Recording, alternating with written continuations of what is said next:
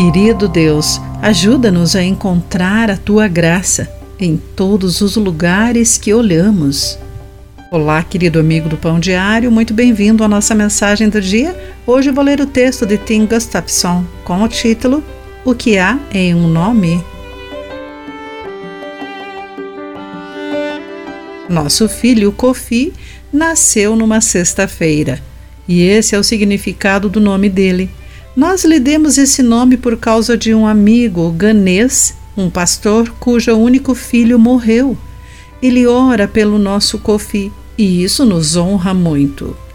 É fácil perder o significado de um nome se você não conhece a história por trás dele.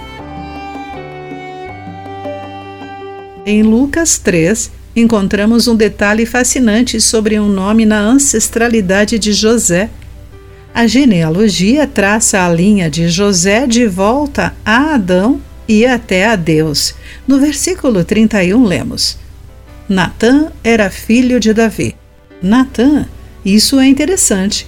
Em 1 Crônicas, capítulo 3, versículo 5, aprendemos que Natã era filho de Batisseba. É coincidência que Davi tenha chamado de Natã o filho de Batisseba? Lembre-se da história. Batisseba nunca deveria ser a esposa de Davi. Outro Natã, o profeta, enfrentou bravamente o rei por abusar de sua autoridade para explorar Batisseba e assassinar o marido, conforme 2 Samuel capítulo 12. Davi aceitou prontamente a repreensão do profeta e se arrependeu de suas ofensas horríveis. Com a passagem curativa do tempo, ele nomearia seu filho Natã.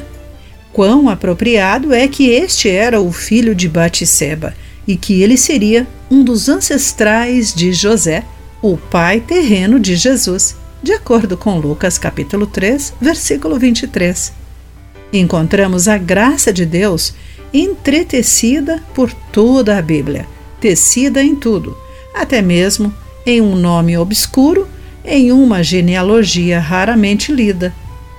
A graça de Deus está em toda parte. Querido amigo, de que maneira a graça de Deus se manifestou em sua vida? Pense sobre isso. Aqui foi Clarice Fogaça com a mensagem do dia.